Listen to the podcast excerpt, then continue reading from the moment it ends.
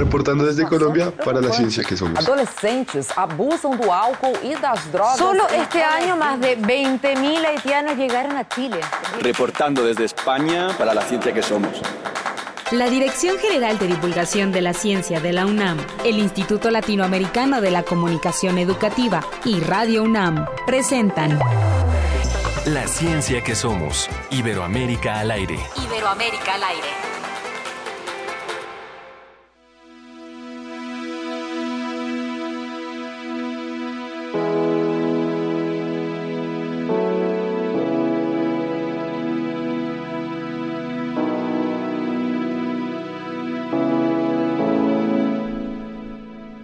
Tres, eran tres, jóvenes y ojos jóvenes, ilusiones jóvenes, tres posibilidades de magia y cine, tres vidas proyectadas en pantalla, 35 milímetros, y tres voces queriendo contar historias, tres veces corte y queda, tres guiones inconclusos, tres butacas vacías, y tres veces tres la estupidez, de nuestra cotidiana muerte. Cada una de esas tres muertes nos mata, o en realidad debería de matarnos, no dejarnos inertes, no dejarnos inmóviles, no dejarnos callados. Tres storyboards llenos de sangre, ácido e impunidad. Tres que se multiplican en 24 cuadros por segundo. Y tres que perdimos.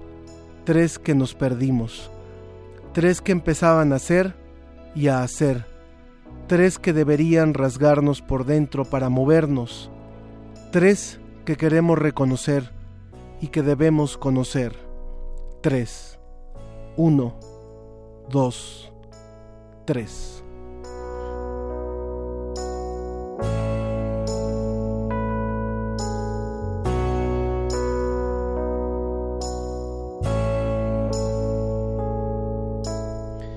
Iniciamos nuestro programa La Ciencia que Somos hoy, dedicado a Javier Saleman, a Marco Avalés y a Daniel Díaz, ellos, estos jóvenes que perdieron la vida hace unos cuantos días, estudiantes de cine, jóvenes que nos hemos perdido, jóvenes como tantos otros que hemos perdido y como tanta juventud que estamos perdiendo. Hoy queremos dedicar a ellos este programa y por eso también el tema que elegimos, ya se lo platicaremos en un momento más, Bienvenidos a esta, a esta nueva emisión de la ciencia que somos y como bueno, también los jóvenes son alegres, también vamos a tener otra música, otra música que nos ha preparado la producción.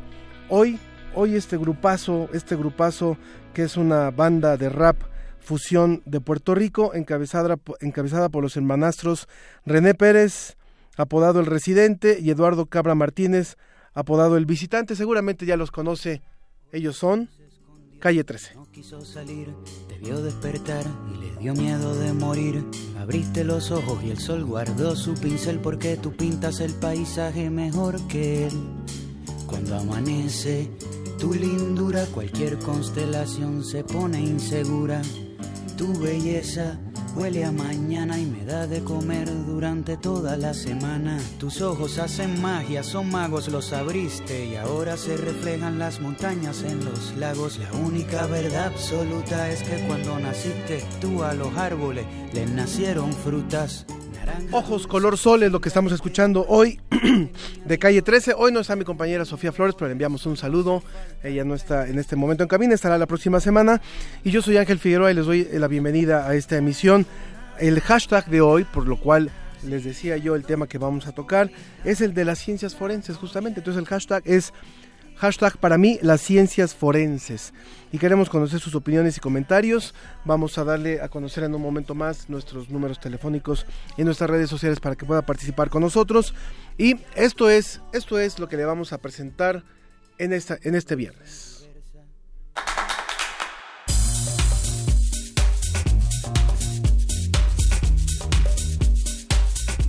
Como cada semana desde España le traeremos el reporte semanal, valga la redundancia, de la Agencia de Noticias para la Divulgación de la Ciencia y la Tecnología, DICIT.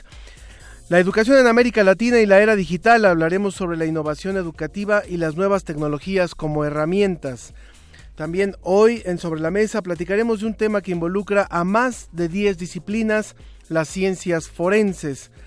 Y bueno, ya, ya, conocen la nueva edición de la revista Como ves, aquí vamos a hablar de lo que nos presenta en este mes de mayo. Así que no se vayan, continuamos. Reporte desde España. Agencia Iberoamericana para la Difusión de la Ciencia. DICIT.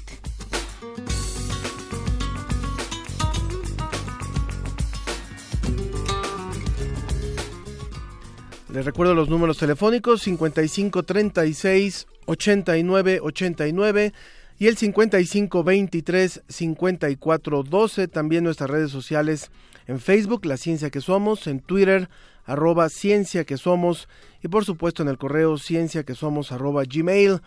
Les recuerdo que estamos transmitiendo en vivo a través de las frecuencias de Radio UNAM y ya estamos enlazados con España. Ya está mi compañero José Pichel, a quien le damos la bienvenida. José, ¿cómo estás? Muy buenas tardes para ti.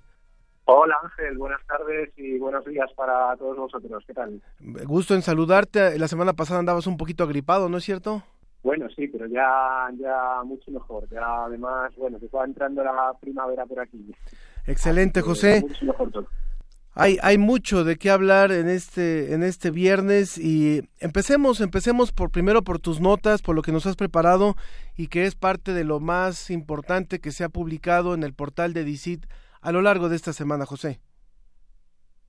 Bueno, pues como siempre tenemos eh, noticias muy interesantes. Eh, en este caso podemos empezar por aquí, por, eh, por España, por la Universidad de Granada. Y es que investigadores de esta universidad han desarrollado un sistema informático que consigue detectar biomarcadores para conseguir un diagnóstico eh, mucho mucho mucho antes que, lo que se está consiguiendo hasta ahora del cáncer de páncreas, un, diagnóstico eh, precoz de este eh, tipo de tumor que es uno de los más letales ahora mismo. Por eso cualquier avance es muy importante y por eso quería destacar hoy esta, esta noticia, porque se ha publicado el estudio en la revista científica Plus One y eh, puede suponer, como digo, un avance eh, muy importante de cara a la detección eh, precoz.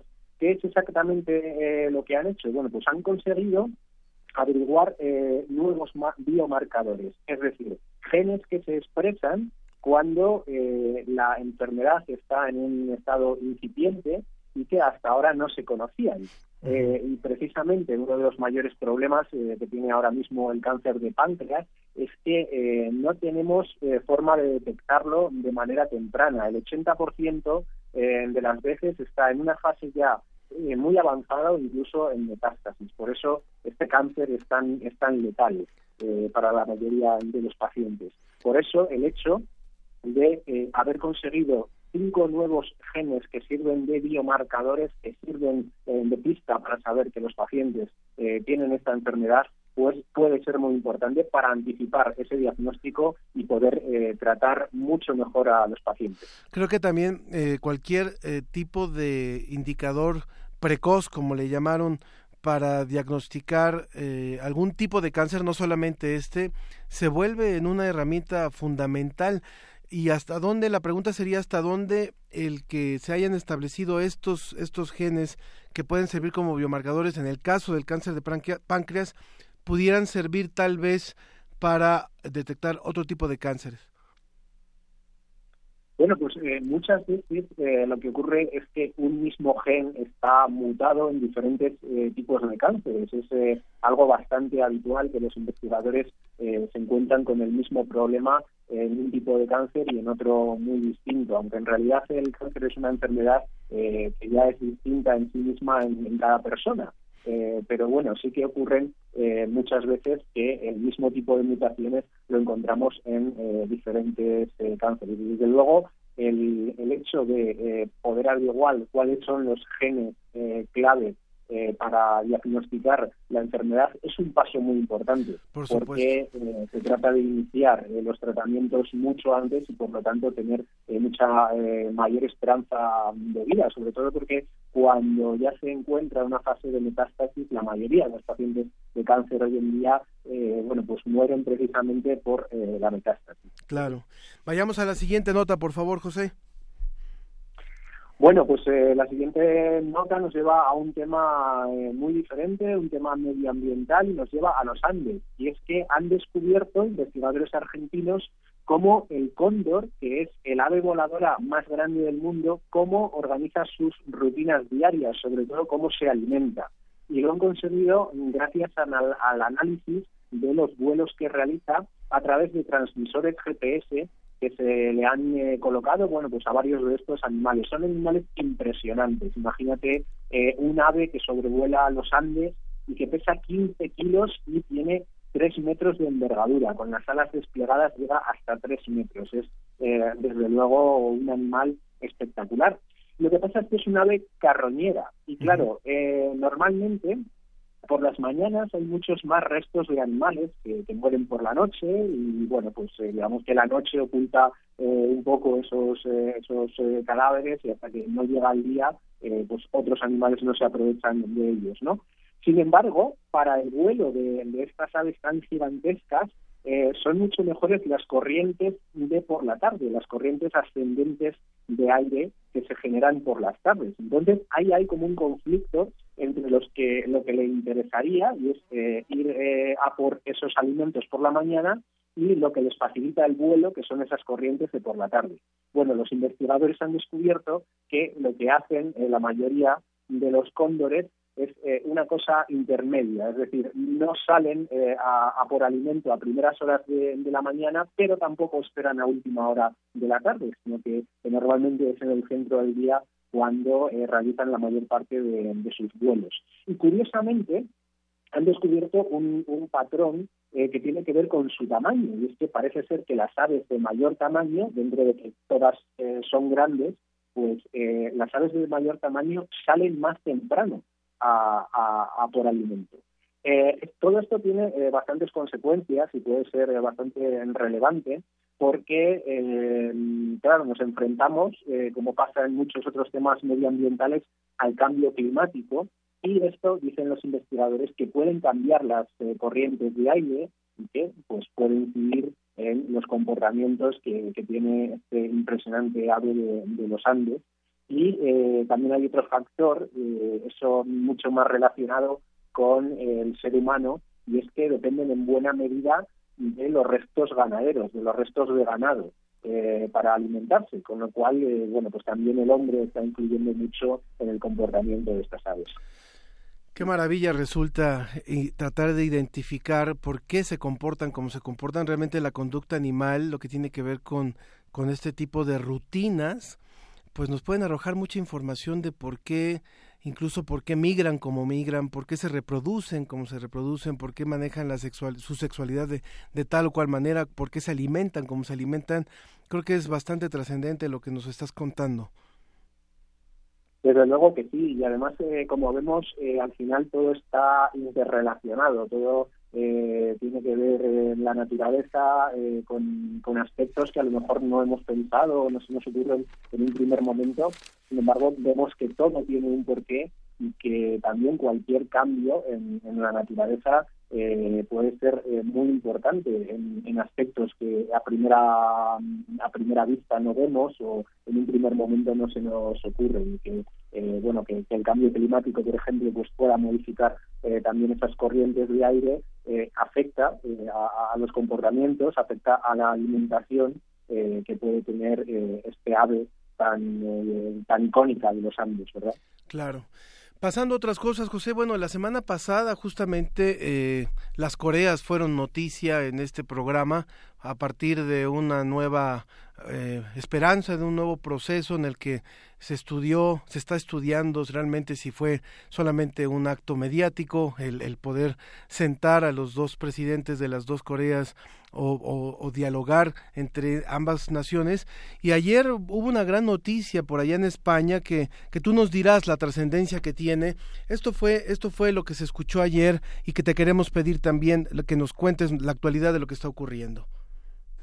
Declaración final de ETA al pueblo vasco.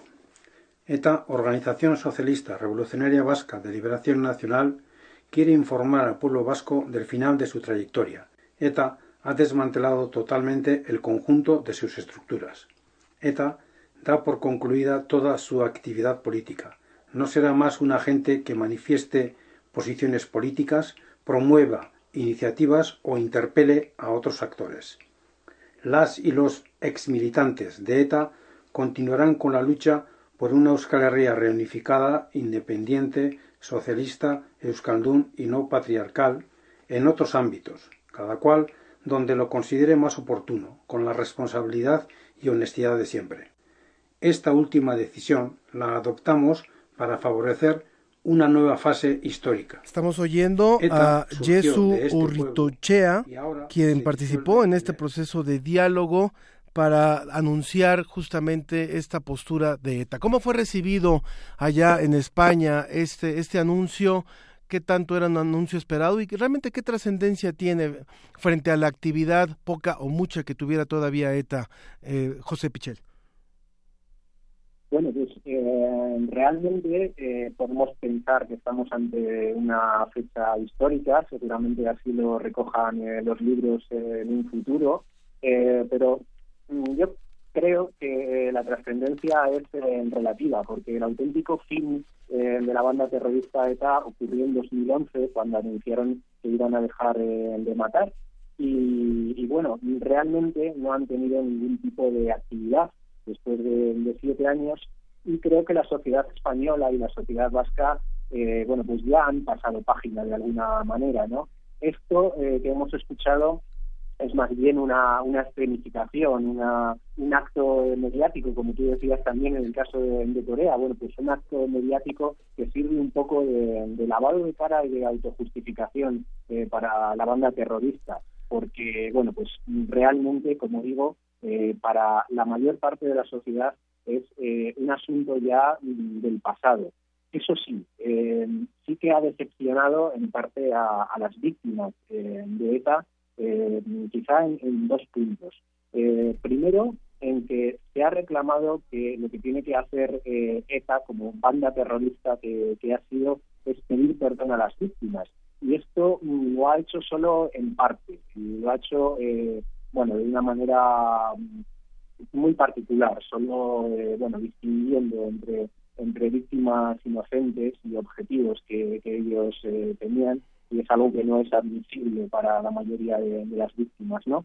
Y por otra parte, eh, a lo largo de prácticamente 50 años eh, han cometido más de 800 asesinatos y más de 300 de ellos aún están por resolver, con lo cual es una cuenta que todavía eh, queda pendiente. Entonces, esto que acabamos de escuchar, este acto por el que se disuelve formalmente la banda terrorista, eh, digamos que era un paso que, faltaba, porque como grupo todavía eh, seguían existiendo, eh, pero es un paso que ya estaba amortizado de alguna manera por la sociedad, es decir, que la sociedad ya hemos dejado atrás este problema y estábamos pensando ya en otros problemas, en otras cosas, el hecho de que, de que anuncien y a partir de ahora bueno pues van a intentar conseguir sus objetivos de otra forma eh, por parte de la política y de otras vías, pues es lo que tendrían que haber hecho desde el principio y ese es el pensamiento mayoritario que tiene en estos momentos eh, la sociedad española.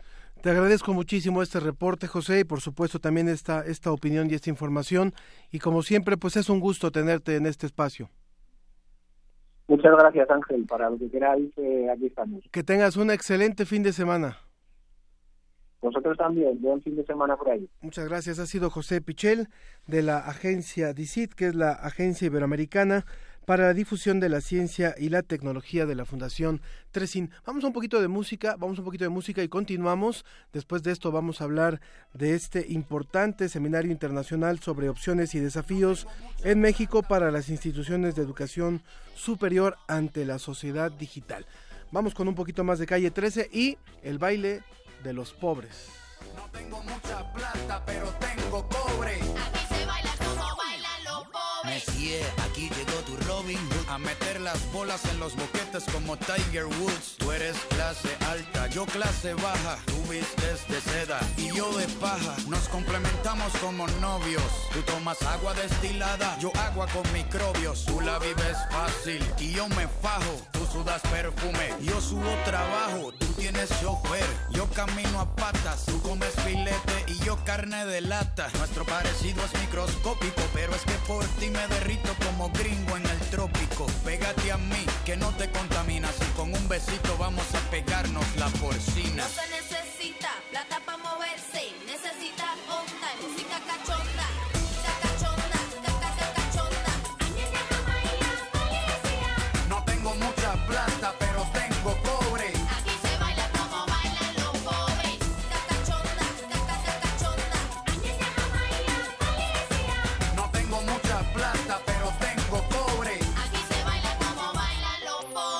sin mantel, sin cubierto y sin bandeja, con ganas de comerse a la pareja. Se baila pegado como bachata, sin traje y sin corbata, embriagando las neuronas con vodka barata.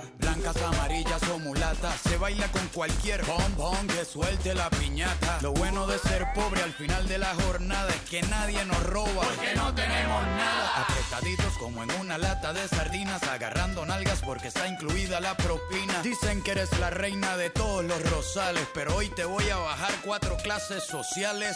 Calientita, como pan de panadero, barriendo el piso con el trasero. Toda la grasa se desplaza por la terraza. Quiero que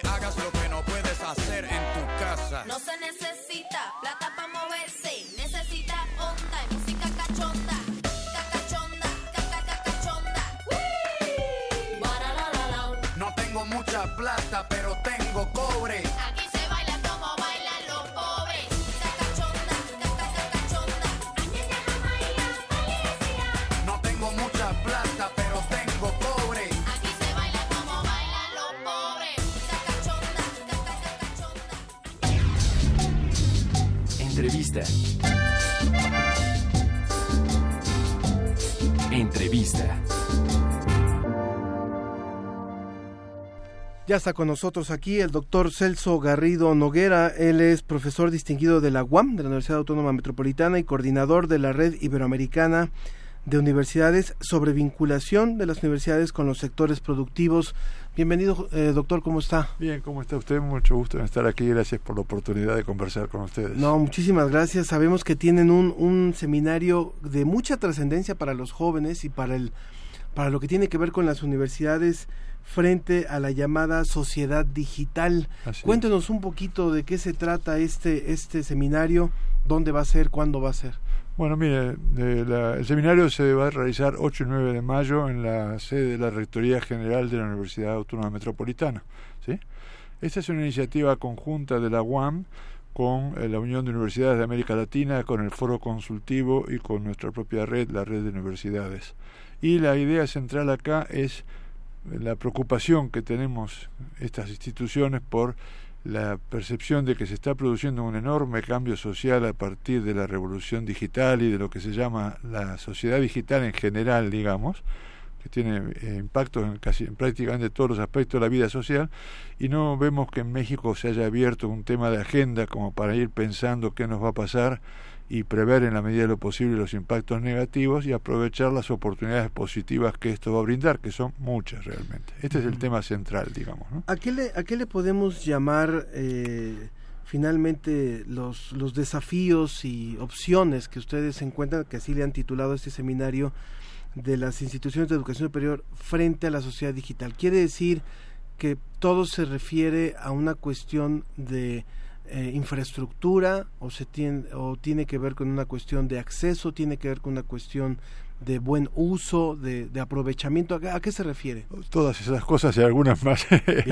en principio va a estar- va- tal vez sea útil decir que cuando hablamos de sociedad digital estamos hablando de una transformación en la forma de las relaciones sociales entre los seres humanos. ¿sí? Históricamente nos hemos relacionado de una manera personal eh, o a través de medios escritos o de, a- electrónicos, radio, etcétera. Lo que ha ocurrido es que se ha producido una- esta revolución digital que permite ahora que los seres humanos tengamos, tengamos como lo que se suele llamar una forma de relaciones ciberfísicas, ¿sí?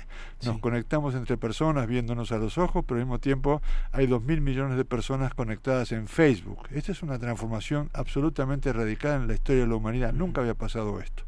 Este es un ejemplo simplemente de una de las dimensiones del impacto. eh, la transformación esta afecta, le decía yo, a todos los aspectos. Lo más destacado ha sido lo que, el impacto en la producción. Si el, el desarrollo de la robótica y la automatización y la inteligencia artificial está amenazando con desplazar millones de personas de sus trabajos en el futuro de los próximos años, ¿sí? lo cual crea un primer enorme problema de empleo que las sociedades deberían estar pensando cómo enfrentar. Para las universidades este es un desafío particular porque nos plantea la pregunta de eh, a qué van a, a dónde van nuestros egresados y a qué mundo se van a referir. Y tenemos la complicadísima situación que estamos formando egresados para un mundo que no sabemos cuál va a ser.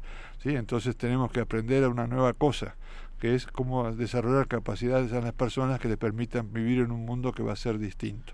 Este es un primer aspecto extremadamente importante. Otro aspecto de gran importancia para las universidades es el que tiene que ver con el impacto de la inteligencia artificial en la actividad de las universidades. ¿sí?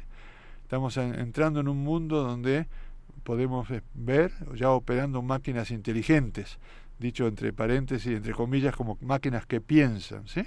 Tenemos, por ejemplo, un, eh, profesor en nuestra universidad que ha desarrollado un software que permite que le permite hacer eh, un libro completo, el propio software, digamos, ¿no? Es decir, escribir el libro, ¿no? ¿no? No un procesador de palabras, sino pensar un tema, elaborarlo, armarlo y, y terminarlo. Es una cosa de terror. En otros países ya hay software que permiten, eh, de, con base en una programación, desarrollar proyectos de investigación desde cero hasta su publicación final. Es decir, que O sea, los investigadores, ¿dónde quedan? Dicho, dicho muy dramáticamente, Sí. ¿dónde estamos nosotros, verdad? Sí, sí, sí. Naturalmente todas estas cosas son siempre vistas, deben ser vistas con mucho cuidado, pero en fin, son desafíos eh, y oportunidades, como decimos en nuestro seminario. Para el caso que estoy mencionando, por ejemplo, la inteligencia artificial es una extrema, una herramienta muy poderosa para que mejoremos la gestión de la enseñanza por la educación a distancia, por la capacidad de manejar la información sobre nuestros alumnos y darles la mejor oferta educativa y demás. Más allá de esto hay otra dimensión que también quiero destacar, que es el hecho de que siendo una transformación social profunda, las universidades parecemos ser un actor que tenemos la posibilidad y la obligación de ocuparnos de llamar la atención sobre el tema y de buscar soluciones que beneficien a toda la población, porque naturalmente en esto hay intereses diversos, depende de quién estemos hablando, el gobierno, las empresas, etcétera. Entonces, nosotros queremos llamar la atención por el tema del interés general y por lo que sea de beneficio general para la población, particularmente en un país tan con tantos problemas como México, desocupación, exclusión social, pobreza, cambio climático, en fin, tenemos una larga lista de temas para los cuales necesitamos mover el conocimiento usando las mejores herramientas tecnológicas modernas y en esto la sociedad digital es fantástica, digamos, porque brinda posibilidades increíbles. 8 y 9 de mayo, es decir, martes y miércoles de la próxima semana, en la sede principal, en la rectoría de la, de la UAM, allá por la zona de Vaqueritos, Así cerca es. del TEC de Monterrey. ¿Y eh, cómo se pueden inscribir las personas que estén interesadas? ¿Dónde pueden encontrar el programa completo? Bueno, en la página de nuestra universidad, en la, la UAM, la página uam.com.mx, este, pueden encontrar la información, hay un slide del- a partir del cual llegan a la página del seminario, ahí tienen un área de registro. es ¿Tiene decir, un costo? No, el seminario no tiene costo y vamos a otorgar eh, constancia de asistencia a las personas que nos acompañen. ¿sí? Ahí mismo pueden también ver el programa con detalle y algunos elementos que hemos incluido allí de información adicional como para enriquecer un poco la comprensión del tema para los participantes. No son solamente eh, los universitarios o no son solamente los líderes de las universidades, los funcionarios de las universidades, sino también los mismos jóvenes. Los que Nos interesa, participar. por supuesto, lo, lo que más nos interesa son los jóvenes, porque son el futuro y porque ellos están a cargo de hacer el futuro. Entonces necesitamos ayudar a que se entienda, que juntos hagamos lo mejor posible para que las cosas evolucionen positivamente.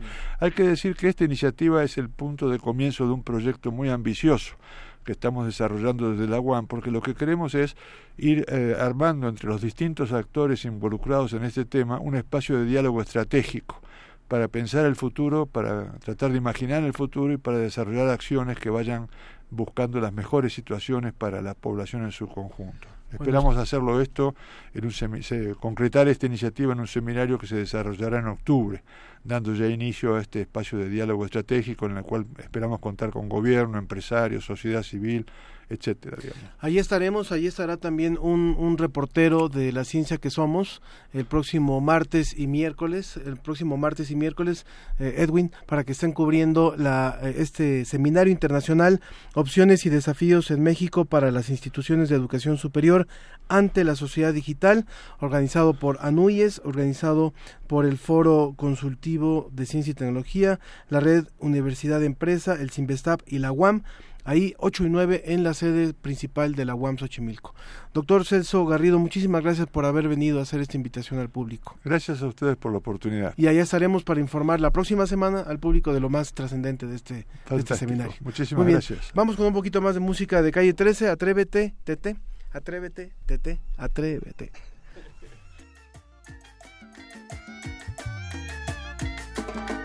Atrévete, tete, salte del closet, destápate, quítate el esmalte, deja de taparte, que nadie va a retratarte. Levántate, ponte hyper, préndete, sácale chispa al starter.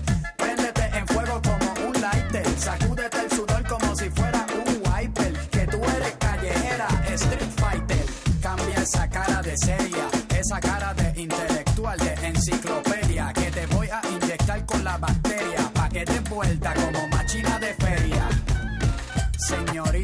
intelectual, ya sé que tiene el área abdominal que va a explotar como fiesta patronal, que va a explotar como palestino.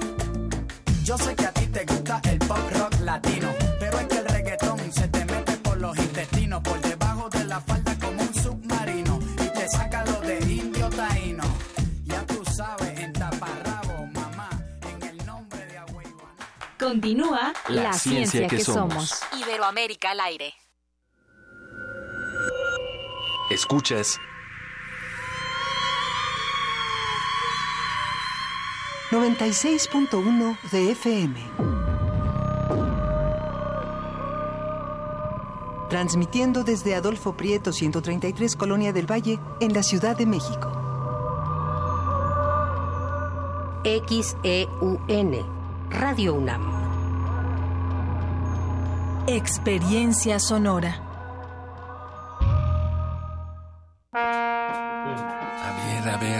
Una nota por aquí, otra por allá, unos acordes más allá y listo. Ya está.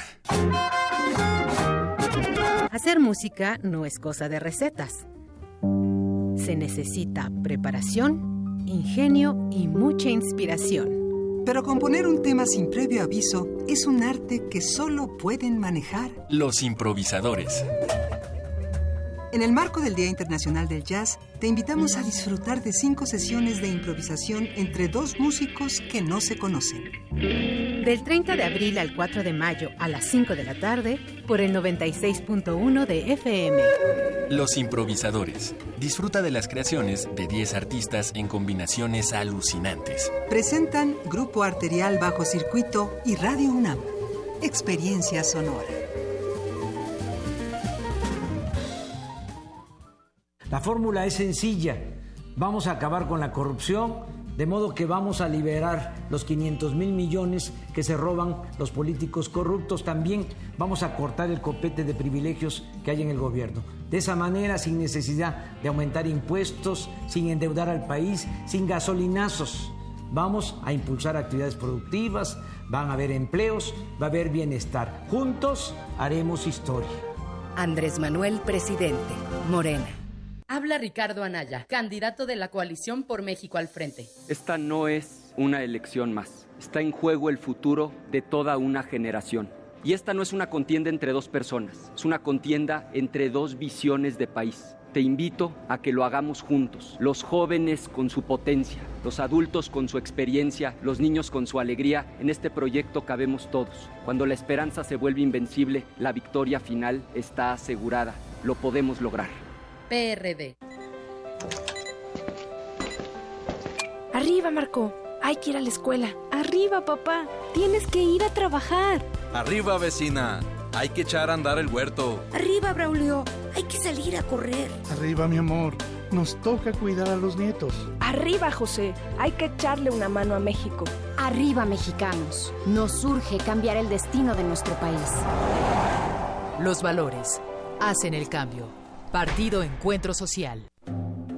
En el año 420 a.C., un hombre pasaba horas tratando de resolver los enigmas orgánicos del ser humano. Hoy, gracias a él, lo último sobre investigación y salud llegará a tus oídos. Hipócrates 2.0. Investigación y vanguardia en salud. Escucha esta serie coproducida por el Programa Universitario de Investigación en Salud y Radio UNAM, todos los martes a las 18 horas por el 96.1 de FM. Radio UNAM, Experiencia Sonora. Hola, soy Jackie Nava, ex campeona mundial de boxeo. Creo que en la política y en el deporte uno debe de jugar limpio, sin trampas. Los del PRI repiten y repiten por todos los medios las mismas falsas noticias contra el del PAN. Son golpes bajos, no dejes que te engañen. Solo buscan dañar a un joven brillante y honesto en el que muchos creemos. Yo como tú creo que México merece un cambio joven y valiente. Partido Acción Nacional. Bueno, ¿y qué hacen aquí? ¿Reciclan la basura o qué? No, no, no, es más que eso. Con la basura producimos electricidad para el alumbrado público. Mira, aquí llegan los camiones a depositar la basura en vez de ir al tiradero. ¿Pero qué? ¿No contaminan más? No, tenemos unos superfiltros.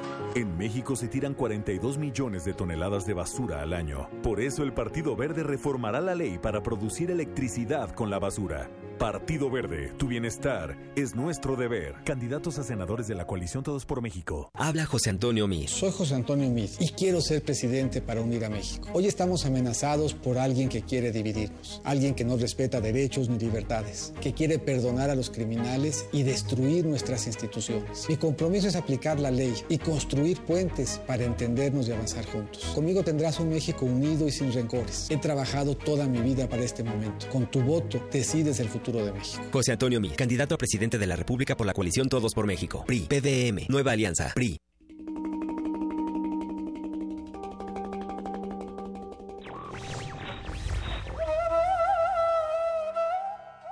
El genio solo puede respirar libremente en una atmósfera de libertad. John Stuart Mill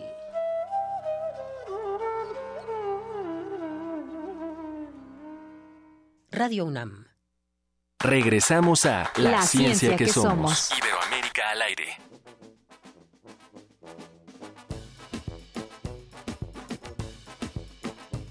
En mi cabeza tengo gusanos color verde mordiéndome las venas del cerebro. Por eso soy rebelde como un anciano corriendo bicicleta en calzoncillo con Viagra en los bolsillos. Soy rebelde como un monaguillo en la iglesia fumando cigarrillo sin que las monjas se lo sospechen. Soy rebelde como una vaca que no quiere dar leche. Todas las viejitas con pelos en las piernas, con espíritu libre y de mente moderna. Dejen de romperse la cabeza y brinquen en la mesa encima de las papas francesas. Vodka, ron y cerveza en el aire, brindando de México hasta Buenos Aires. Con toda la mafia, el corillo, la banda, con 10 brasileras bailándome samba. Estoy gozando un mogollón, un montón. Botellón de ron tras botellón. en definición, un paraíso. vomitando en el piso. Esto es una fiesta de locos.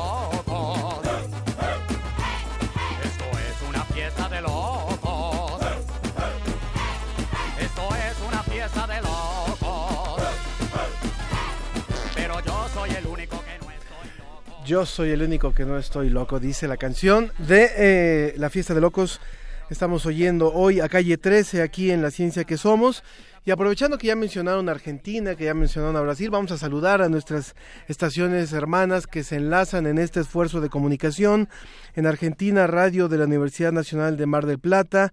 En Colombia, Unisucre, Fundación Universitaria Unipanamericana Compensar, Institución Universitaria Antonio José Camacho, la Institución Universitaria Latina Unilatina, Radio UCP, U Rosario Radio, también la Universidad en Tunja, en, allá en Colombia, Radio Cóndor en Manizales, la Universidad Católica de Pereira, Radio CES allá en Medellín, Universidad de Magdalena, Universidad del Quindío, eh, también la Universidad Francisco de Paula en Santander. Sería bien interesante que un día pudiéramos hacer enlace con ellos e incluso prever por allá alguna, alguna transmisión con, Colombia también Universidad Nacional Abierta y a Distancia, la UNAD, también la Brisa FM Estéreo. En México, la agencia CONACIT, a quienes les enviamos también un saludo. Por supuesto, Radio IPN, que transmite los viernes a las 6.30 de la tarde. Radio ILSE también en México, que es del Instituto Latinoamericano de Comunicación Educativa. En Palenque, Radio Alebrijes. En Aguascalientes, 92.7 FM. En Tabasco, la Universidad Juárez Autónoma de Tabasco, en Campeche, la Universidad Autónoma de Campeche, la voz de Chinantla en Oaxaca, y también la Corporación Oaxaqueña de Radio. En fin, hay muchas emisoras que se han ido sumando a este esfuerzo y queremos que sean más, por supuesto, queremos que sean más.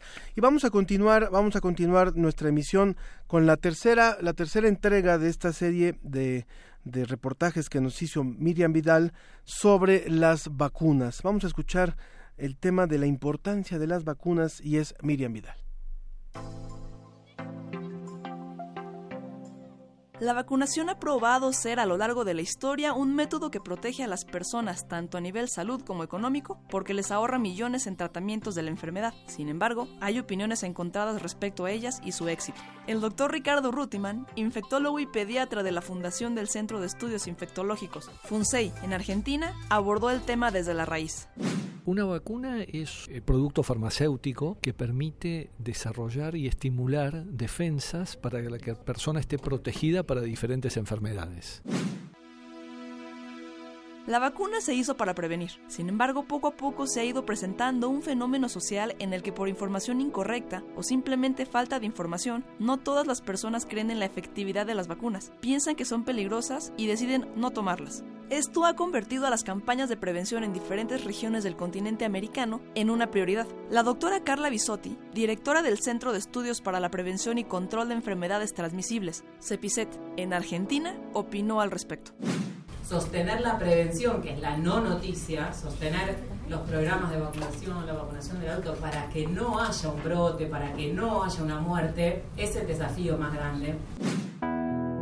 ¿Y cómo se le hace para crear una conciencia de prevención? La comunicación juega aquí un papel muy importante, pero no solo a nivel población, sino a nivel médico. En palabras del doctor Rutiman, eh, no solamente tenemos que educar a la comunidad, sino también tenemos que educar a la comunidad médica, porque la gente confía mucho en su médico, que el médico tampoco sea un bloqueador, porque muchas veces nos pasa sobre todo para la vacunación del adulto, que los médicos clínicos, que están un poco desacostumbrados a las vacunas, entonces hay que educarlo, hay que informarlo sobre los beneficios de la vacuna, y eso finalmente hace de que la mayoría de la comunidad acepte y tenga confianza en el programa de vacunación y en las vacunas. Los países latinoamericanos que forman parte del Plan de Acción sobre la Inmunización para la Región de las Américas, PAI, se esfuerzan cada día más en promover campañas de vacunación y comunicación efectivas para incentivar a las personas a vacunarse, pues a la larga, Mientras más personas estén protegidas, será menor el riesgo de una epidemia si alguna enfermedad aparece. Ricardo Rutiman lo afirma. Las vacunas son hiper buenas y son muy exitosas y han cambiado la historia de la, de la salud pública en prácticamente todo el mundo. Imaginemos que hasta hace 50 años teníamos viruela y hoy la viruela ya es totalmente de la historia. Al final, las vacunas fueron creadas para salvar vidas, y las regiones del mundo que no cuentan con los recursos para poder controlar el brote masivo de cualquier enfermedad se ven particularmente beneficiadas por ellas. Reportó para la ciencia que somos Miriam Vidal. Sobre la mesa.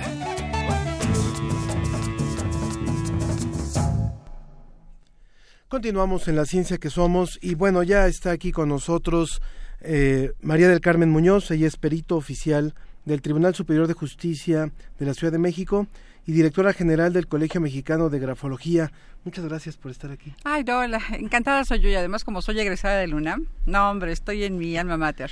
Puma, Puma 100%. De corazón y de vida. Aunque los Pumas hayan perdido 4-1, pero bueno. Pues sí, pero pues mira, les dimos chance. Muchas gracias, muchas gracias por estar aquí. Y vía telefónica está Roberto Coria. Él fue perito en arte forense de la Coordinación General de Servicios Periciales de la Procuraduría de Justicia Capitalina por 22 años y es académico del Instituto Nacional de Ciencias Penales y del Colegio de Saberes.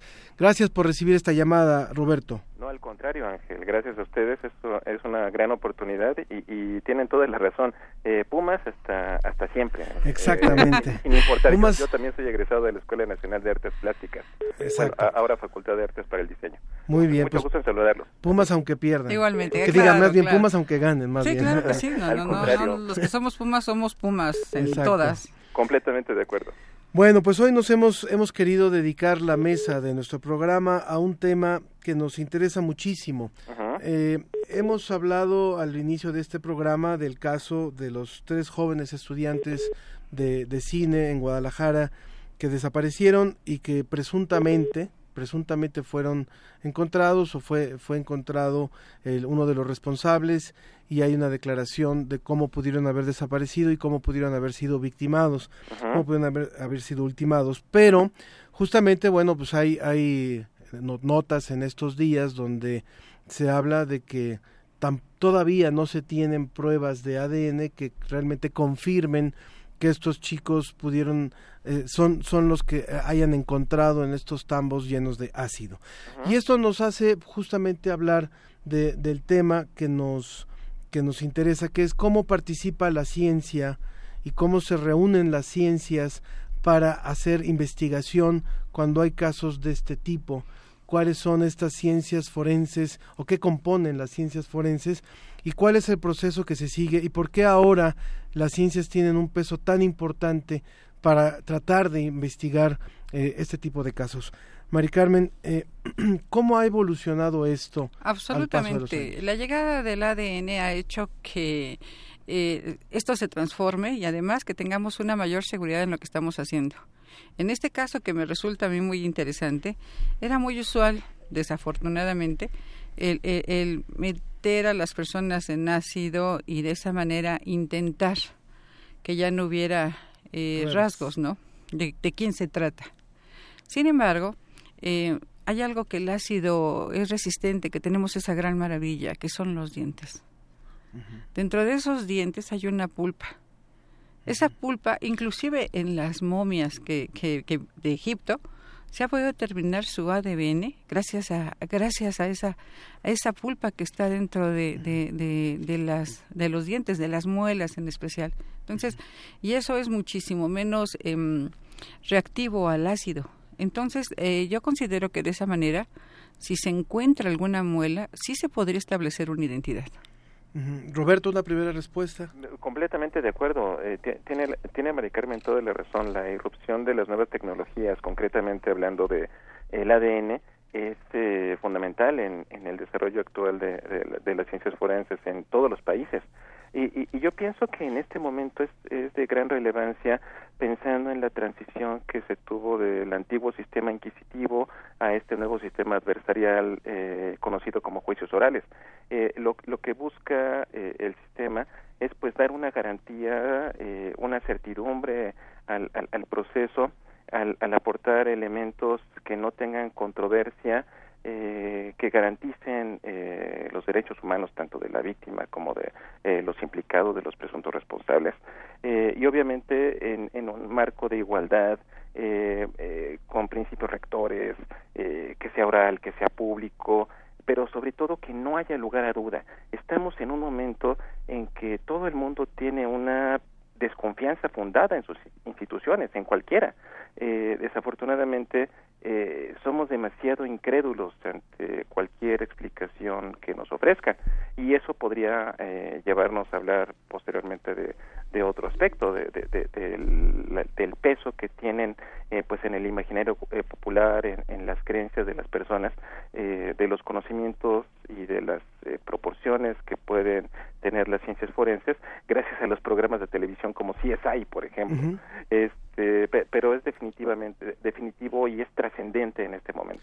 Quiero recordarle al público los teléfonos en cabina 55 36 89 89 o el 55 23 54 12. También hemos lanzado el hashtag para mí las ciencias forenses y también les recuerdo en nuestras redes sociales en Facebook, La Ciencia que Somos, y en Twitter, arroba Ciencia que Somos.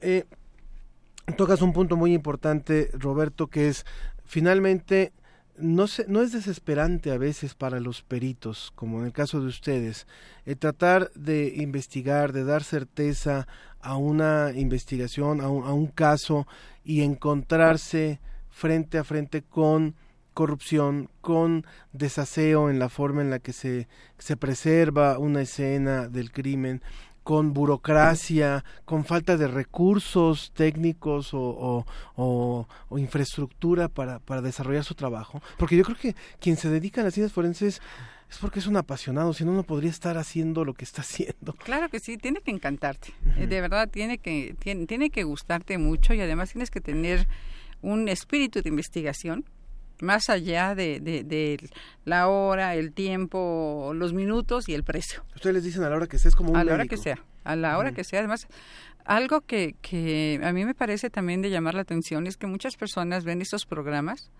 eh, los programas, las series de televisión que hablan sobre ciencias forenses y todo parece muy fácil y todo parece muy rápido y está lleno de muchísimas eh, eh, huellas y se pueden determinar inmediatamente y además aparecen en un minuto en este en la computadora y cosas por el estilo. Entonces las personas lo ven como algo muy fácil y muy sencillo, ¿no? Sin embargo, desafortunadamente no es así. Y yo he tenido asuntos en los cuales me dicen, bueno, ¿y cómo es posible que no haya encontrado una huella si hay tantas? Claro, hay muchísimas huellas, pero hay pedacitos y no podemos determinar si nada más hay un pedacito de huella que se, que, que, que, se refiere a, a, tal persona, ¿no? Ah, porque además aquí tenemos que tener una seguridad jurídica y lo que dijo mi compañero perito es muy importante. Ahora con los juicios orales te preguntan, la gente sabe, eh, están asesorados por un perito, entonces, de, esa manera eh, se hace muy importante la, la, la intervención del perito, pero también, y es una intervención que está regulada legalmente, ¿no? Ahora, antes no había una cadena de custodia como hay ahora y yo me acuerdo que encontraban a alguien con algo y salían las fotografías donde lo estaban cargando, ¿no? O, o, todos los policías que, que, habían encontrado algo también se retrataban y, y cosas por el estilo. No, no, no. ¿Cadena de custodia a qué le llaman? Cadena de custodia es que tú tienes un indicio y lo tienes que, que guardar de determinada manera, poner en determinado lugar, tomarle una fotografía, todo para que realmente el proceso tenga llegue llegue, llegue a ser eh, de utilidad al momento de la investigación. Roberto, eh, desde tu punto de vista, ¿a qué se enfrenta un perito en este país cuando hay esa desconfianza de la que tú hablabas y cuando en realidad tal vez no depende de ustedes. Eh, cuéntanos, por favor. Tienes toda la razón, Ángel. Eh, yo, yo nada más complementaría la, la, cuestión de la cadena de custodia. Eh, dar certidumbre de que el indicio que se localiza en el lugar de la investigación es el mismo que transcurre por todas las etapas del proceso hasta llegar a la etapa de juicio. Es la certidumbre de que es el mismo, de que no se destruye, de que no se contamina. Eh, que, que, que, esto, esto en, en, en el afán de dar eh, certeza eh, a, la, a la investigación. Pero, pero regresando a tu pregunta, los, los retos son enormes, Ángel. Y ya, ya, ya tú mencionaste, pues, eh, que en muchos momentos es frustrante eh, contar, no contar con, pues, con el equipo apropiado, pues, con, la falta de confianza de, de las personas, de, digo, penosamente ganada a pulso en muchas ocasiones. Eh, entonces es, es, un, es un reto constante, eh, un reto que implica actualización, eh, no solamente eh, académica, profesional, actualización por parte de los equipos, certificación de los laboratorios de las diferentes procuradurías del país y obviamente de, Latinoamérica, eh, para poder nosotros llegar y, cumplir más cabalmente eh, el, el, el, la búsqueda de la verdad, la verdad histórica. La, la, verdad histórica es una y se defiende por sí sola. No, no debe de haber este duda eh, eh, respecto muchas veces dicen bueno si quieres buscar la verdad pues métete a una clase de filosofía no lo que buscamos es una verdad una verdad objetiva incontroversible todos tenemos eh, un punto de vista Mari Carmen tu Ángel hasta Juan Osorio tiene su, su verdad. La, la, idea es que, que, que, sean aspectos universales, que, no puedan albergar la menor duda y, y, que podamos llegar sin, sin el menor resquicio de, de equivocación saber quién cometió un delito y, y, yo lo digo, que pague por lo que hizo. Ese es, ese es uno de los grandes problemas de, de, nuestro tiempo, hacernos responsables por nuestras acciones. Por supuesto, Maricana. No, y ahora que tenemos los juicios orales tenemos esa gran ventaja, ¿no? Hay preguntas, repreguntas, eh, cualquier duda que surge en ese momento tienes que contestarla. Ya no nada más dictaminas, rindes un dictamen y lo ojean y dicen me parece o no me parece que está bien. Ahora hay la oportunidad de preguntar, de interrogar, de asesorarse, de demostrarlo. Y eso me parece a mí muy importante porque realmente los peritos tenemos como meta, nuestro objetivo es auxiliar en la administración de la justicia en aquellos, eh, en aquellos puntos en que el juzgador no tiene conocimientos. Entonces, si nosotros no aportamos realmente esos puntos, pues obviamente no se va a llegar a, a, una sentencia que esté basada en hechos que reales, no se va a llegar a una verdad, a la verdad jurídica, a la verdad legal, que es lo que nosotros buscamos. Entonces, nuestra labor de peritos, creo, y además me da mucho gusto decirlo, que estos juicios orales va a revolucionar la impartición de la justicia y que va a haber eh, una mayor transparencia en, en en, al momento de dictaminar porque ya estamos sujetos a un proceso y quiero mencionar que los peritos no salimos bajo fianza. No salen bajo fianza. No. No, es, correcto. No, y fíjate que yo yo yo yo complementaría, este, María Carmen. Sí. Tiene tiene razón. El, el, el, el, la participación del perito es muy importante en este momento, sobre todo porque ya estamos eliminando, deshaciéndonos de, de conceptos del viejo sistema eh, inquisitivo. Eso de que la confesión es la reina de las pruebas, por ejemplo, sí, sí, una completa tontería. una, confesión se puede eh, extraer por amenazas, por físicas o psicológicas, eh, vaya, no es cierto, o, o incluso eso de que esa máxima de que el, el, juez es el perito de peritos, no es cierto, o sea, zapatero de tus zapatos. Así es. necesita de profesionales versados en diferentes ciencias, disciplinas, artes, para poder llegar a, un veredicto. ahora la, la idea es que el juez solamente tiene dos eh, opciones donde escoger. Se queda con el equipo verde o con el equipo azul, por decirlo así, de esa manera. Eh, el, el, el, el, chiste de la situación es que debemos de saber exponer nuestro caso de una manera clara, convincente, como digo, que no haya lugar a, dudas para poder, eh, para que el, juzgador tenga la posición de, de decir me quedo con esta versión en un país como el nuestro, en donde ocurren tantos casos, tantos, tantos casos, desgraciadamente, y en los últimos 12 años ha habido un incremento, al menos evidente, tal vez, de, este, de esta cantidad de, de secuestros, asesinatos, violaciones, torturas, desapariciones tenemos el suficiente equipo de peritos, tenemos el, el, el, cuerpo de, de impartición de justicia necesario para contrarrestar esto que está pasando? Sí, yo creo que sí. Tal vez, tal vez no el cuerpo necesario, pero por ejemplo, mi colega perito aquí trabaja para el INACIPE y realmente el INACIPE es una institución muy calificada donde salen peritos con, con, con toda la, la certificación y, y, con todos los conocimientos que debe tener un perito. Así que yo creo que sí. El único problema que tenemos es que, por ejemplo, hay peritos oficiales, muchos peritos oficiales, pero peritos particulares menos porque no abunda el trabajo para los peritos. Y aunque es una carrera apasionante, también es importante ver quién va a contratar un perito, ¿no? particular en materia de criminalística, criminología o algo así, nada más en casos muy relevantes. Claro, o, por ejemplo también la triste situación. Eh, cuando un perito eh, recién egresado, un joven de estas nuevas licenciaturas en, eh, ciencias forenses, en criminalística, criminología, eh, este, se tratan de integrar al mercado pues laboral, no tienen la experiencia, no tienen eh, todos los conocimientos en el campo, más allá de, la teoría que han adquirido a lo largo de los años. Entonces, la única manera en la que pueden ellos acceder a trabajo es eh, a través de un abogado que los que los contrate o, a través de que eh, inicien eh, una carrera en el, en el servicio público en alguna institución. Pero pero el, para el abogado litigante si tiene dos opciones.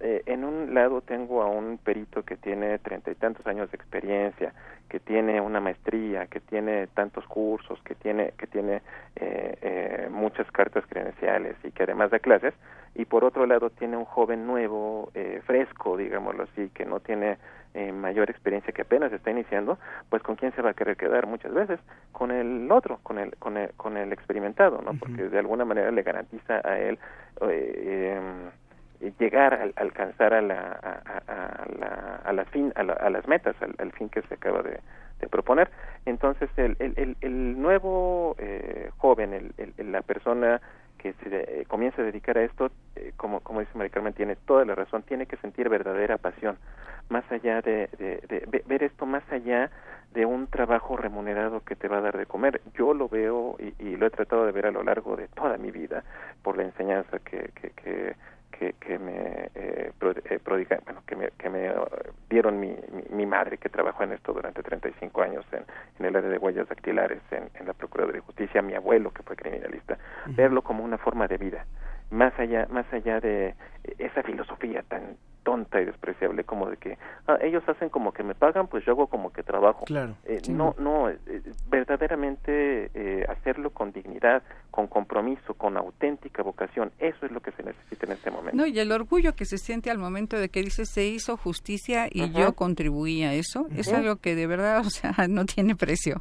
Es una cosa maravillosa y, y, y, y como bien lo dices estoy de acuerdo que es importante la, la, la teoría no pero la práctica es totalmente diferente. O sea, eh, la práctica es indispensable, indispensable, y en muchos lugares no se hace esa práctica. 55 36 89 89, 55 23 54 12 son nuestras líneas telefónicas. Carlos Roldán comenta algo que tiene que ver con lo que decía hace un momento Roberto, que es los peritos enfrentan la corrupción desde antes de entrar a las instituciones, donde a pesar de los exámenes de admisión, las palancas impiden que alumnos brillantes con ganas de ayudar queden bloqueados. Penoso, penoso, pero es, es, cierto, Ángel. Eh, hay que hay que recordar que buenos y malos hay en todas partes. Yo, yo no quiero defender a, a, mi gremio ni, ni a las procuradurías ni, ni ni ni a nadie, pero pero el chiste es que esto se da en todos lados y en todos los niveles. O sea, la corrupción comienza desde la persona que va manejando en su coche eh, da una vuelta en lugar prohibido, lo detiene un policía de tránsito y, y, le dice el conductor, ay, oiga, Poli, mire, tengo prisa, oiga, ¿no nos podemos arreglar para, para podernos ir más rápido, sí? o sea, empieza desde ahí, eh, empieza desde, desde las personas que dan eh, dinero, que ofrecen dinero para agilizar un permiso de construcción. Eh, eh, conocemos ampliamente los penosos resultados gracias a, a, los terremotos pasados, sí, exacto, del 19 de septiembre. O sea, vaya, eh, el que ofreció ese dinero para agilizar una licencia de, de construcción cuando no tenía los, los medios de seguridad apropiados, están, tiene las manos tan manchadas de sangre como la persona que recibió ese dinero. Claro. Eh, entonces, sí, sí tienes razón. Eh, eh, por eso eh, yo creo que hay, hay en muchas ocasiones que pelear contra la corriente.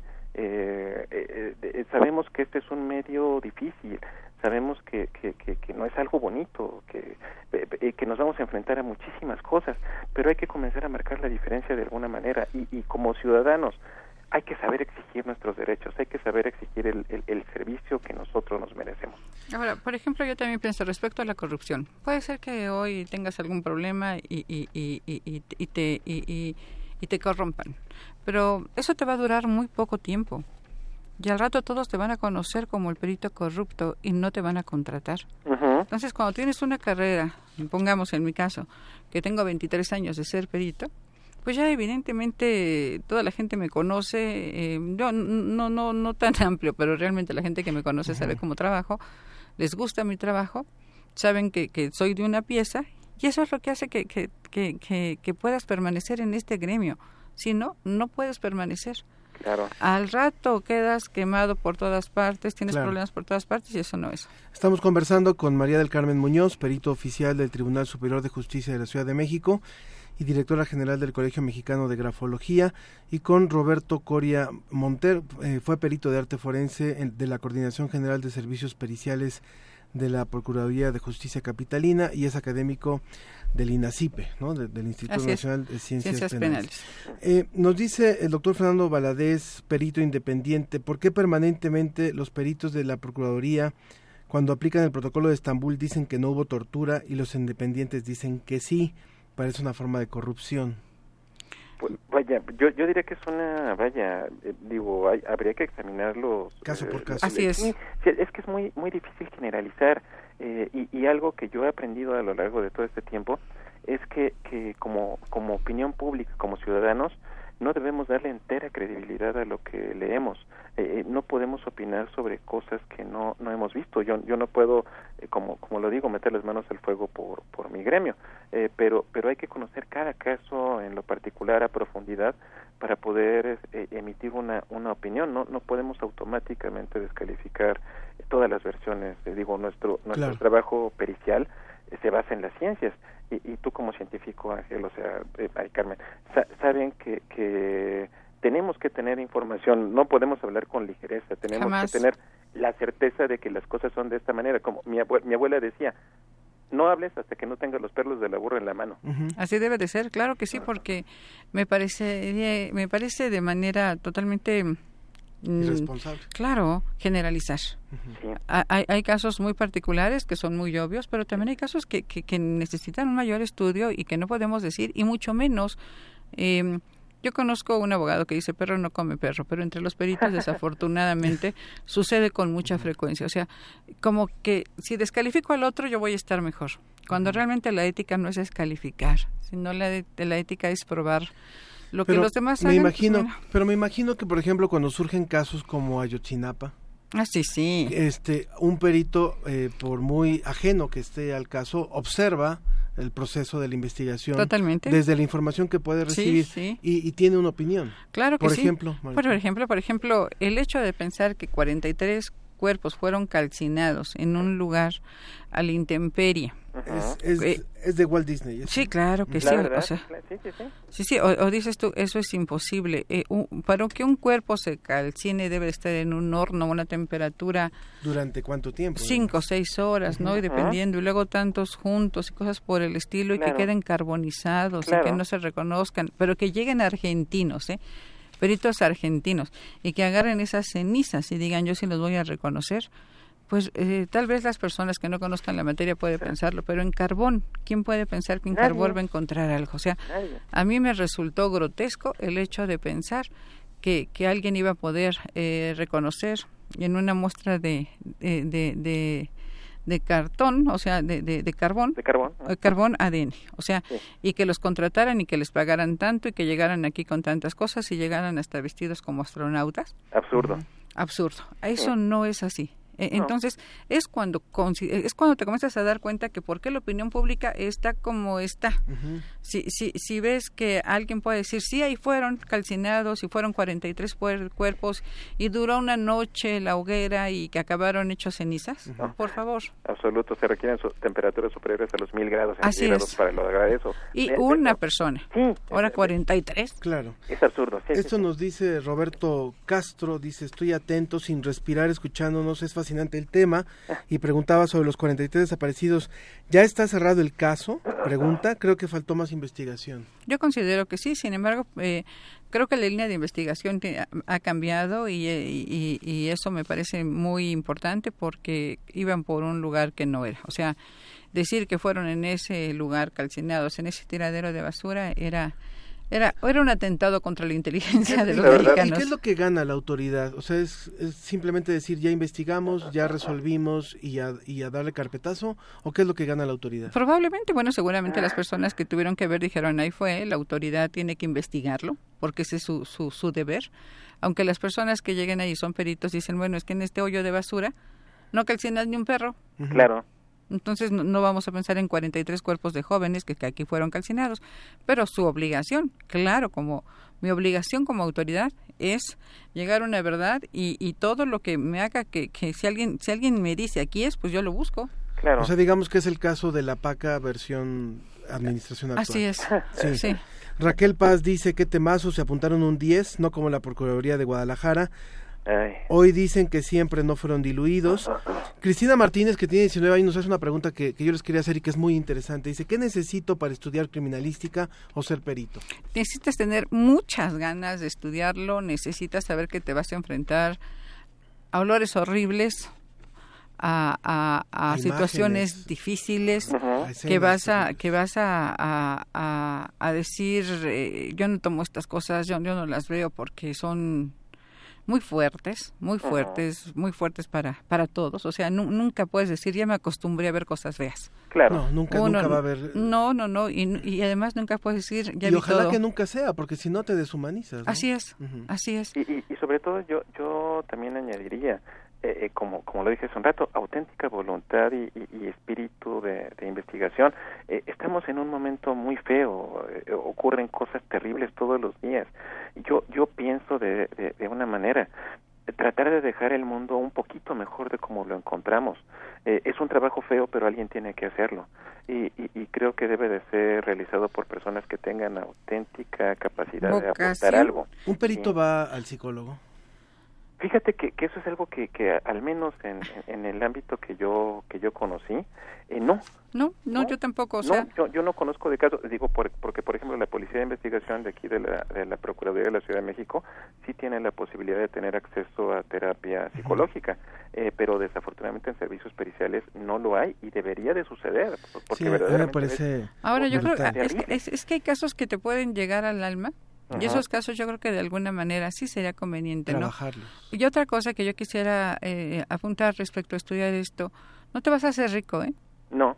No, no. te vas a hacer rico, no creas que vas a meterte en una carrera donde te van a caer los millones de pesos o algo así. No, no, no, para nada. Tiene que ser vocación. Fíjate, que fíjate algo, este, en las recientes convocatorias eh, para servicios periciales de la, de la institución de las cuales yo todavía me enteré, eh, personas que ya renunciaron cuando se jóvenes que, que ya renunciaron después de haber eh, sido sometidos a todo un proceso de contratación, que ya estaban en, el campo incluso, eh, cuando se dieron cuenta de la enorme responsabilidad que eso implicaba, porque como tú lo dices, esto puede no solamente abundar en eh, eh, terminar en, sanciones administrativas, sino penales.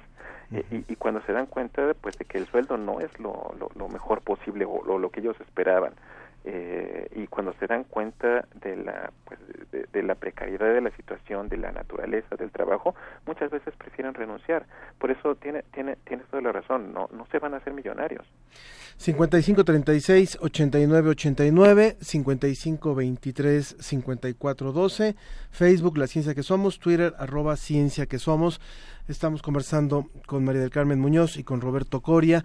Y bueno, María Fernanda nos dice, qué gusto escuchar a Mari Carmen, muy interesante la mesa. Y Ricardo Gutiérrez dice, entonces, ¿por qué el gobierno contrató al equipo de argentinos? ¿No confía en la ciencia forense en México? ¿Cómo está la ciencia, la ciencia forense a nivel, a nivel mundial? Y los invitados en qué casos han participado. Bueno, a mí me parece que somos malinchistas por naturaleza, ¿eh? aunque ciertamente Argentina tiene una experiencia fuerte por el caso de sus desaparecidos. ¿no? Puede ser, claro que o sea, sí. se les reconoce, creo que también. Sí, sí, sí, sí, como no, como no, desde que fue las Madres de Mayo, todo eso, pues realmente tuvieron mucho trabajo, ¿no? Sin embargo, eh, yo creo que eh, aquí se trató de, de, de, de, buscar por todos los medios eh, en llegar a una verdad. Y, y aunque, eh, eh, como bien dice, esa verdad no podía eh, ser encontrada en pedazos de, de, huesos de animales, porque era un tiradero de basura, eh, no podía ser y una basura, y, y, y, la gente tira ahí toda clase de, de, de, cosas. No, no, no, no creo que, que haya sido más que el afán de, de que la gente quedara a gusto pensando aquí ya encontramos no o aquí o aquí no están mis hijos no porque también es eso no o sea si a mí me dicen aquí está tu hijo yo soy una persona que no conozco la materia pues digo agoten todo hasta que sepa yo si está sin embargo claro. sí hubo un, un, ADN identificado ahí no es cierto de un chico Alejandro si mal no recuerdo mm. pues yo la verdad desconozco el dato pero uh -huh. me parece improbable ¿eh? no yo yo tampoco lo, lo conozco eh, pero, pero fíjate que yo yo yo diría que más que desconfianza en sus propias capacidades, en su personal, en nuestras tecnologías. Yo diría que es eh, con la intención de acallar un poco la opinión pública, esa desconfianza, sí. eh, esa, esa idea de dar la, la, tranquilidad de la gente de que, bueno, vamos a ser neutrales, como la gente, eh, para, para que vean que yo este, no, no trato de manejar las cosas en mi beneficio, pues vamos a llamar a personas experimentadas de otro lugar para que me den este, su, su opinión, para que ellos, a ellos les van a creer más que, a nosotros. Y además para decir, no, no, no dejamos nada, o sea, se buscó por todas partes y llegamos a esta conclusión porque le buscamos por todas partes hasta con los mejores que son los argentinos. Sí, perfecto. Es importante decir que para el estudio de, de estos casos, las disciplinas que intervienen son muchas. Muchas. Y quisiéramos nada más rápidamente, contestándole también a esa chica que está interesada en el tema, decirles cuáles son estas disciplinas que se conjuntan en, en lo que le llamamos ciencias forenses. Uf. Ok, son todas. Tenemos, ¿cuáles? Psiquiatría. Eh, mira, mira tenemos ah, perdón. dactiloscopía. Tenemos hematología, tenemos eh, todo lo que es serología. que podemos ir describiendo brevemente. Estomatología tiene que ver con estudios ¿Con dientes? de sangre. Tiene que ver eh, dientes, tiene que ver eh, este, estomatología, tiene que tenemos eh, dactiloscopía. tenemos uf, todas las materias, ¿no? Tenemos que antropología, forense, química forense, química forense, mm, toxicología, toxicología que es muy importante, obviamente balística, criminalística, criminalística claro. Claro. O sea, todas se desprenden de la criminalística. Se cuenta que es la mamá y aparte están las ramitas. Exacto, son, son disciplinas auxiliares. yo, yo, pienso que habría que clarificar eh, dos cosas. Eh, muchas veces las personas, los medios de comunicación, dicen de manera indistinta criminalística y criminología, cuando los objetos de estudio de las dos materias son completamente diferentes. No, criminalística se encarga de estudiar los vestigios materiales relacionados con el con el hecho, eh, eh, los indicios y, y, criminología ya es otra cuestión, no conocer los procesos que llevan a una persona a delinquir, establecer mecanismos para poder Uno es quién lo hizo y el otro cómo lo hizo. es diferente. Entonces hay que hay que clarificar eso, pero pero pero en, en el caso concreto eh, eh, eh, para mí la, la, más importante en, en, lo que a mi trabajo inmediato compete es criminalística. Claro. Para ir cerrando, Roberto, cuéntanos por favor el caso más emblemático para ti, el que te ha marcado la vida a nivel profesional y donde tú crees que gracias a las ciencias, a la diferente conjunción de ciencias forenses, se pudo aportar a la verdad histórica. Mira, son demasiados, Ángel. La verdad, la verdad sería muy complicado. El que le el que le quieres contar a tus nietos. Mm, ay, digo, eh, eh, cuestiones elementales. ¿no? Yo, yo recuerdo cuando casi al inicio de, mi carrera eh, encontraron un cadáver calcinado, no, no está calcinado, carbonizado, un cadáver carbonizado en, en, en Tláhuac y tenían el cuerpo pues, eh, en la plancha en el anfiteatro y el Ministerio Público eh, insistió en apresurar las cosas. Eh, lo, correcto es demandar, digo, que, que antropología hiciera una imagen de cómo se veía la persona en, en vida, que era un joven. Entonces, bueno, yo, yo, yo con, con los recursos del momento, con, con mi habilidad, digamos, para dibujar a mano alzada, pues hice una interpretación de cómo, de cómo se veía el, el, el, chico el chico en vida. Y, resultó ser este certero digo ahora sí que la interpretación de de, de, de, la observación directa fue muy importante. Evasiones de reos homicidios me, me, participa haciendo planimetría. En el caso Paco Stanley por ejemplo. Planimetría eh, quiere decir planimetría los, son, son los planos de cómo pudieron haber ocurrido los hechos. exacto el, el, el, esquema ah, el, el, diseño el, el la imagen, el, el dibujo tipo arquitectónico eh, que plasma las relaciones de los diferentes indicios localizados en el lugar de la investigación. O sea, vaya, son muchos, este, digo afortunadamente y a la vez penoso porque porque hace rato que hablaba Mari sí, el, el, triunfo al final es, es, es, es este maravilloso saber que, que pudiste ayudar a alcanzar eh, la justicia, para, pero es un triunfo vacío.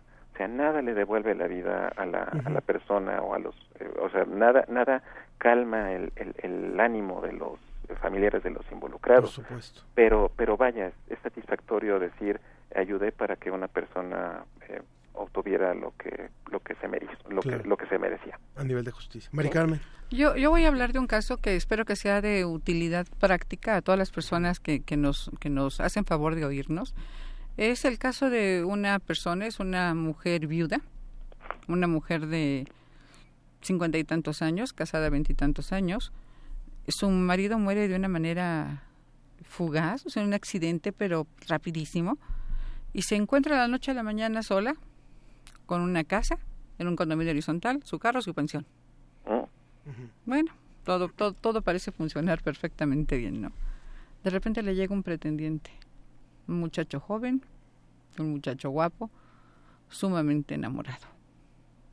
Bueno, pues realmente esta señora en un principio le pareció difícil ese pretendiente porque, pues porque realmente una mujer eh, con esas características, pues no, no es la, la mujer que se que puede buscar un muchacho con con esta juventud, con tan guapo y tan todo.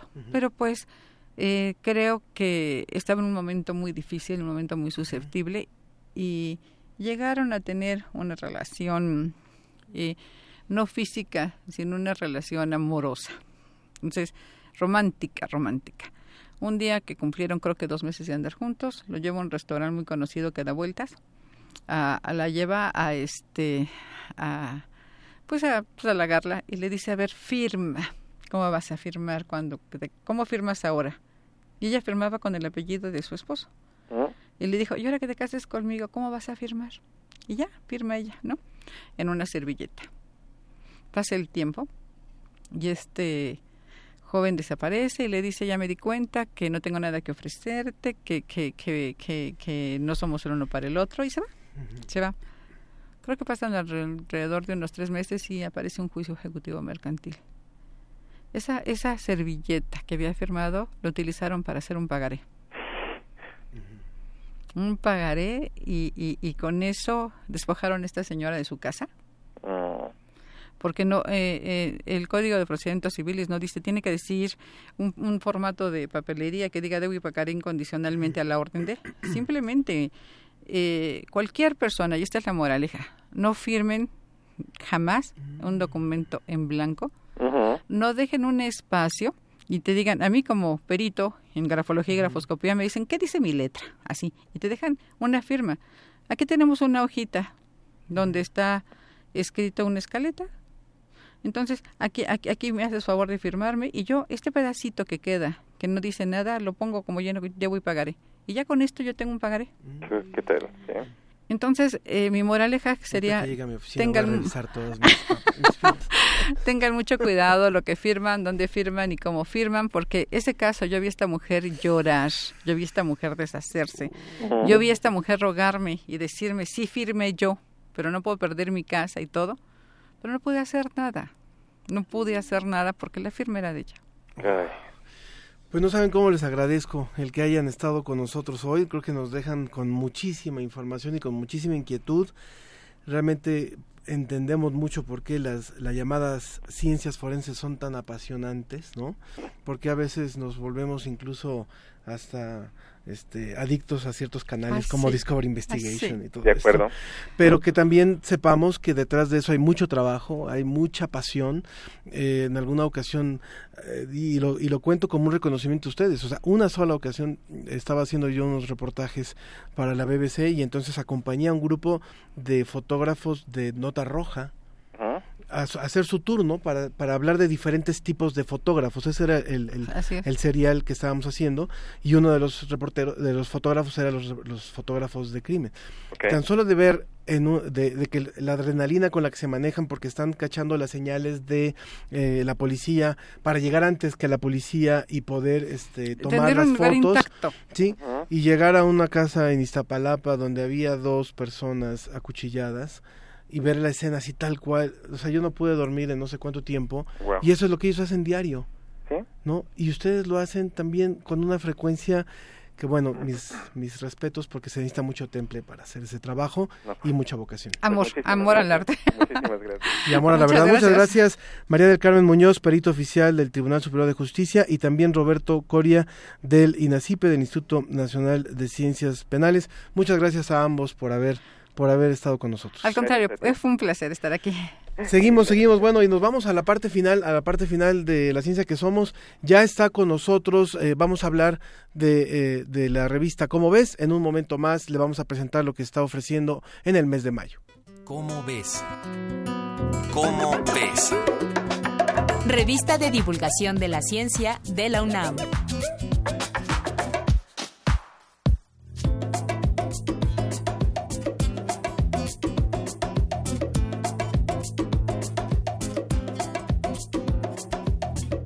Bueno, pues estamos listos. Ya está en la línea telefónica Sergio de Regules, que es el asesor académico de eh, asesor científico de la revista Cómo ves, para hablarnos de lo que ofrece en este mes de mayo.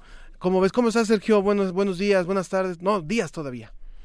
¿Qué tal, Ángel? Buenos, casi tardes. Casi tardes.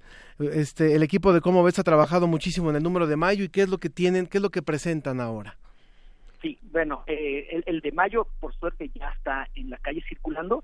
Y si ven por ahí nuestros lectores y nuestros futuros lectores caminando por la calle en un puesto de periódico que de repente los eh, una mirada penetrante e inteligente de un chimpancé que se clava sobre ellos, bueno, pues esa es nuestra revista, como ves, de este mes. Eh, y la portada hace referencia al artículo que nos envió Laura Cuaya sobre la verdadera guerra de los simios. Y esto tiene que ver con las investigaciones de Jane Goodall, que es una investigadora británica que durante mucho tiempo, sobre todo en los 70, se dedicó a observar chimpancés en África y se dio cuenta de muchas cosas y en particular este es un episodio que ocurrió alrededor de 1972 o 73 en el que ella detectó lo que describe como una guerra entre tribus de chimpancés, eh, lo cual demuestra muchas cosas, ¿no? Eh, que son suficientemente inteligentes para planear cosas y para hacer alianzas y luego romperlas y también que eh, nos parecemos mucho a ellos. Y este artículo se titula El lado oscuro de los simios. Después tenemos eh, un artículo de Guillermo Cárdenas Guzmán que se llama Arquitectura Forense, que nos habla de un nuevo movimiento que hay en el que se busca por medio de la, de la arquitectura, analizando construcciones y, eh, y sobre todo eh, objetos que se encuentran en lugares de crímenes, poder decir algo sobre lo que ocurrió ahí es un artículo muy interesante. Esta técnica ya se ha usado en varios lugares y en particular se ha usado en Ayotzinapa y Guillermo Cárdenas nos platica más o menos cómo le hacen. Eh, tenemos también un artículo de Maya Miret, que es una gran editora, además de una finísima pluma, y resulta que Maya hace, hace unos, hace recientemente se interesó por unos bichos que vivieron muchísimo antes de los dinosaurios en las profundidades de los océanos que se llaman trilobites, posiblemente nuestros lectores los conozcan. Eh, Maya se obsesionó con estos bichos que son simpaticísimos y nos escribió un artículo muy interesante de una investigación reciente que se refiere a la reproducción de los trilobites. Nadie sabía bien cómo era y recientemente parece ser que se encontraron por fin huevos de trilobites fosilizados. Mm. Maya nos cuenta con gran sentido del humor y mucha simpatía cómo ocurrió este descubrimiento. Y termina la edición con un artículo de Greco Hernández que se llama En pos de la inmortalidad y nos dice qué se está haciendo, qué está haciendo la ciencia y la medicina sobre todo recientemente para por lo menos tratar de prolongar la vida humana y entender por qué morimos y cómo podríamos hacer para morir más tarde o de plano no morir. Pues son interesantes los temas que presenta, como ves, y creo que también incluso tanto el que el de portada, la guerra de los, la verdadera guerra de los simios, como este de la reconstrucción del crimen, aportaciones de la arquitectura forense, ese en particular viene mucho a colación de lo que hemos hablado hoy en el programa, Sergio.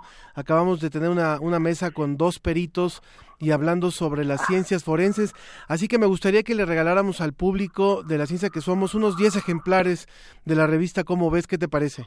Me parece excelente y qué bueno que coincidió el el tema del programa. Por supuesto, te agradezco muchísimo, Sergio de Regules, por haber compartido con nosotros la información de lo que trae como ves en este mes. Al contrario, gracias Ángel. Muy buenos días. Bueno, pues a los que quieran, a los que quieran eh, una revista de cómo ves, rápidamente les, les repito el número telefónico 55 36 89 89 o 55 23 54 12 o también a través de las redes sociales. Son 10 ejemplares que tenemos. Recuerden el número, el, el ejemplar de portada, eh, el artículo de portada, perdón, la verdadera guerra de los simios, pero también la reconstrucción del crimen, del crimen, aportaciones de la arquitectura forense. Con esto nos despedimos. Quiero agradecer muchísimo a todo el equipo que hizo posible la ciencia que somos, Susana Trejo, eh, Janet Silva, María José Ramírez, Edwin Ramos, Arturo González en la operación técnica y en la producción general Claudio Gesto, o Gesto, hoy también nuestro compañero Ricardo Pacheco por aquí eh, participando con nosotros. Y bueno, nos vamos, si le parece, nos vamos con un poquito de eh, calle 13, vamos a portarnos mal y que ese sea el mensaje de este fin de semana. Vamos a portarnos mal, pero vamos a cuidarnos bien. Que esté muy bien, que pase un excelente fin de semana brincando curas los dolores sin aspirina. Vamos a provocar un cortocircuito antes de que en el 2012 caiga un meteorito. A portarnos mal, a cometer delitos, a comernos a caperucita con los tres cerditos. Esto no se trata de rebeldía, esto se trata de ser indisciplinado por un día. Los incomprendidos del Nuevo Testamento. Tenemos nuestras reglas, nuestro propio mandamiento. Comportamiento, a todos los psicólogos les damos tratamiento para romper con la rutina repetitiva. Que el sol salga de noche y que llueva para arriba. Nos quieren controlar como a control remoto, pero la autoridad no puede con nosotros. Nos gusta el desorden.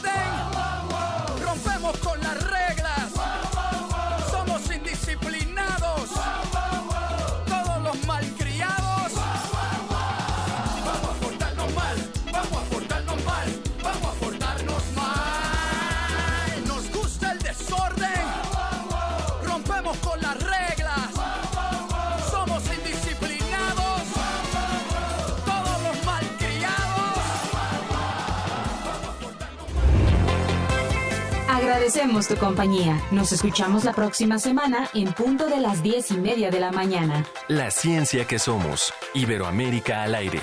Una producción de la Dirección General de Divulgación de la Ciencia de la UNAM, el Instituto Latinoamericano de la Comunicación Educativa y Radio UNAM.